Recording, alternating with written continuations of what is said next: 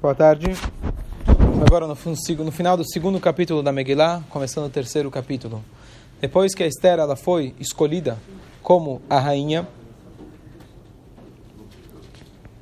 a Megillah conta pra gente: Loigida Esther etama vet.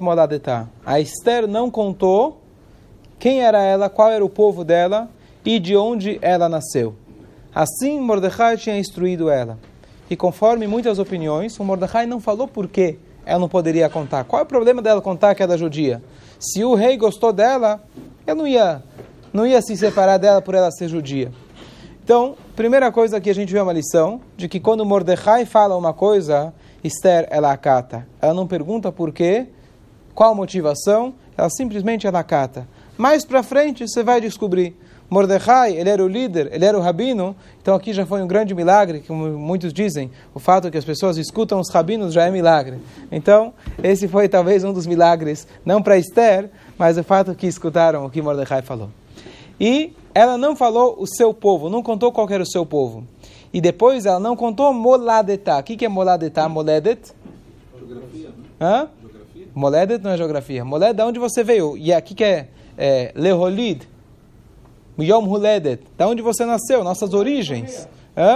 Yom Huledet Samer, tá certo? Pouco hebraico que você sabe, você acertou. Então, é de onde viemos. O que acontece? Ela era, comentei outro dia, descendente do Shaul, do primeiro rei judeu. Então, o que acontece? Ele queria, na verdade, omitir esse detalhe, porque dessa forma, dessa forma, muito provável, ela, ele iria querer estar com ela, querer se casar com ela, porque ela tinha uma linhagem real. Então, esse é um dos motivos que ele preferiu que ela não contasse. Mais um motivo, mais um motivo, mais um motivo que não queria que que ela não queria que contasse, porque normalmente tá bom que a gente falou que o rei já tinha aberto mão de abrir alguém com uma de casar-se com alguém de uma linhagem. A Vashti tinha uma linhagem especial, ela era muito bonita. Ele já pensava que nunca ia conseguir achar alguém igual a Vashti. Então ele já abriu mão do pedigree. Mas tudo bem, uma coisa é abrir mão de pedigree, outra coisa é você casar com alguém sem ter a mínima ideia quem são os pais dele. Vai saber quem são os pais dessa mulher? Será que ela foi encontrada na rua? Ela foi adotada por Mordecai, mas quem é ela? Precisa saber um mínimo, pelo menos, né? Hoje, se fosse um cachorro vira-lata, não comparando com Esther, mas quer saber se é vacinado, não é vacinado, tem pedigree, tem aquele chip, né? Hoje já tem os chips. Precisa saber quem é, o mínimo. Então, Mordecai evitou que ela contasse de onde ela veio para, de alguma maneira, evitar que o Ahasverosh quisesse casar com ela. Eles casaram, ele quis imediatamente casar com ela, quer dizer, deu todo o tempo, etc., como a gente comentou ontem, mas ele gostou dela imediatamente. E agora ele chega e pergunta para ela, nas entrelinhas, está na Megillah, no quem é teu pai, quem é teu avô, né? aquele relatório completo, completo quando você encontra alguém. Ni, o que, que você trabalha, o que, que teu pai trabalha, sabe como que é? Vai tentando, gurnisht, não fala, loigida Esther, ela não conta de jeito nenhum qual que é a origem dela. E a Megillah conta para gente que o, a Hashverosh tentou de todas as formas convencer ela para que ela pudesse contar. O que, que ela fez? O que, que ele fez? Ele começou a isentar os povos de taxes, de impostos. O que, que ele pensou? Ele falou: bom, eu vou isentar alguns povos de impostos e dessa forma ela vai querer me falar: olha, o meu povo, dá uma quebra um galho lá para mim, eu sou de tal povo. E nada, não adiantou nada. Ele começou a dar presentes, também não adiantou. Até que uma coisa que as pessoas não prestam atenção, está claro na Megillah, como que todo mundo conhece a história? Ele fez lá, pelo menos para as crianças você conta, ele fez lá uma fila, elas passavam no desfile de moda, e quem ele gostava, ele escolhia ela, tá certo? O que acontece é que ele fez um desfile uma segunda vez. Depois que ele já tinha escolhido Esther, só para ter certeza, só para né, ter certeza que é ela mesmo, ele fez o Beguia, está escrito, ele fez um segundo desfile, um segundo, não é desfile a palavra, né, mas uma segunda triagem. Qual que foi a intenção dele? Tá bom que pode ser que ele queria ter certeza se não tinha ninguém mais bela, talvez melhor do que Esther, mas ele queria, na verdade, provocar Esther. O sonho de qualquer moça era poder, pelo menos, passar por aquele desfile. Vai que ele me escolha sabendo, inclusive, a gente comentou ontem, que possivelmente ela se tornaria uma prisioneira eterna. porque uma vez que o rei não queria ela, passava uma noite com o rei. Se o rei não aprovou, ela ia ser escrava eterna do rei, nunca mais ia poderia se casar. Então é o sonho de consumo de qualquer moça. Essa Esther agora foi a escolhida. E agora o que, que o Ahasverosh fez para provocar ela, para ela contar quem era ela? Fez um segundo, sabe o que? Não estou tão preocupado com você. Eu tenho outras moças, você não é a única. E foi lá e fez o segundo, o segundo desfile tentando, na verdade, provocar ela, vai, conta de onde você é, eu quero saber. E mesmo assim, Loiguira Esther, primeiro que ele não achou outra, e segundo que Esther não se deixou levar e ela não contou de onde era, da onde ela era. E a gente vê isso na história que foi crucial para a história, para último da história, quando ela vai fazer o segundo banquete com a Hashverosh, e ela aponta para o Aman, é esse homem está querendo matar o meu povo. Quem é seu povo? Aí sim ela fala, eu sou judia, e assim por diante. E aí tem a virada da história, o começo da virada, aonde Haman ele é enforcado. Mas isso tudo porque ela soube seguir as instruções do Mordecai.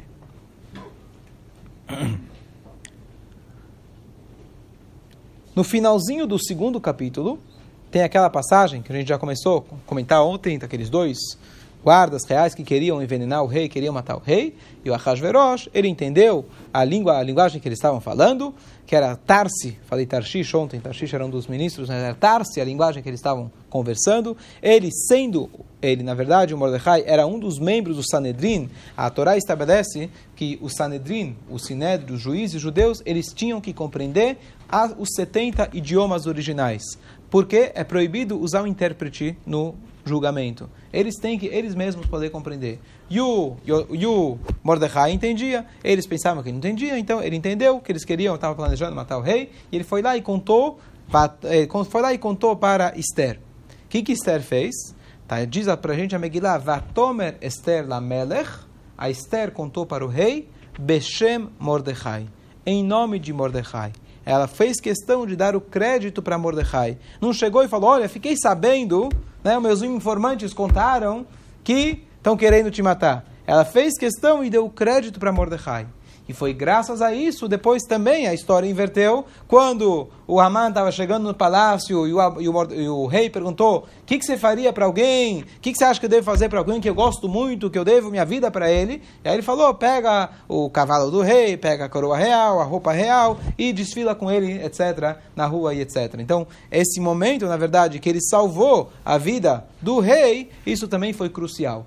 E o que acontece daqui, o Perkei Avot diz para a gente, Kol haomer davar beshem omro, mevi geolá leolam. Todo aquele que diz um dito em nome de quem o disse, ele aproxima a geolá, a redenção, para esse mundo. É muito comum quando você escuta qualquer drachá rabínica, ele sempre vai falar, o rabi... O Rabbi Eliezer falou que ouviu em nome de fulano e etc. Shammai dizia, o que, que me importa quem falou? O importante é o conteúdo mas a gente sempre faz questão de falar o nome original de quem trouxe essa, esse ensinamento, porque a gente aprende de Esther, já que ela deu crédito para quem de fato merecia, graças a isso a história inverteu e ela trouxe a redenção naquele momento. Se a gente pronuncia, fala palavras em nome do autor original, a gente aproxima a Geulah para esse mundo.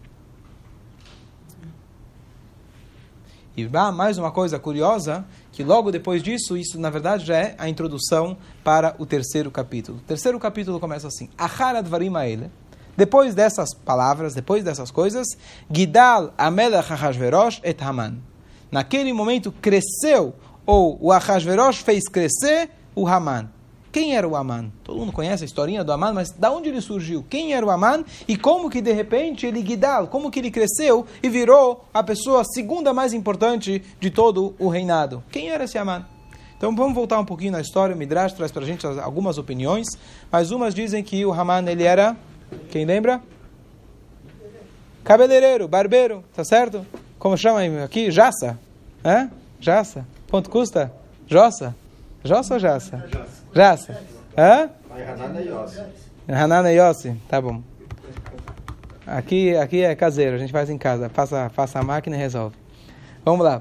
Então, ele era um barbeiro, uma opinião. A outra, ele cuidava de estábulos. E a outra coisa é que ele foi, na verdade, ele se tornou um, um general do eh, exército de Ahasverosh. Essas são as três opiniões talvez mais conhecidas. Essa é a origem dele. Mas tudo bem, mas como que ele de repente ele virou quase que um vice-rei? Como que ele se tornou o, o, o, o ministro mais importante? Então diz pra gente a Ahar Hadvarim Aele. Depois dessas coisas, desses episódios, os episódios anteriores foi o que trouxeram a, a, a ascendência do Haman. Quais foram os primeiros episódios? Então quem lembra quem foi que deu a ideia para o Ahasverosh matar a sua esposa? Então isso foi a ideia foi de quem? Foi do Haman. Memuchan, mas como a maioria dizem que era esse Memuchan era o Haman.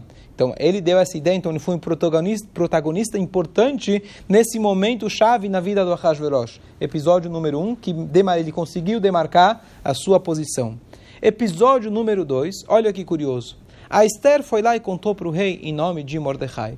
Na cabeça do rei, ficou para ele que a Esther contou. Em nome de quem? Quem salvou a vida do rei? Não ficou gravado. Aí o rei pensou, mas espera aí, quem foi que colocou a Esther aqui no palácio? Graças a quem que eu tenho a Esther? Não.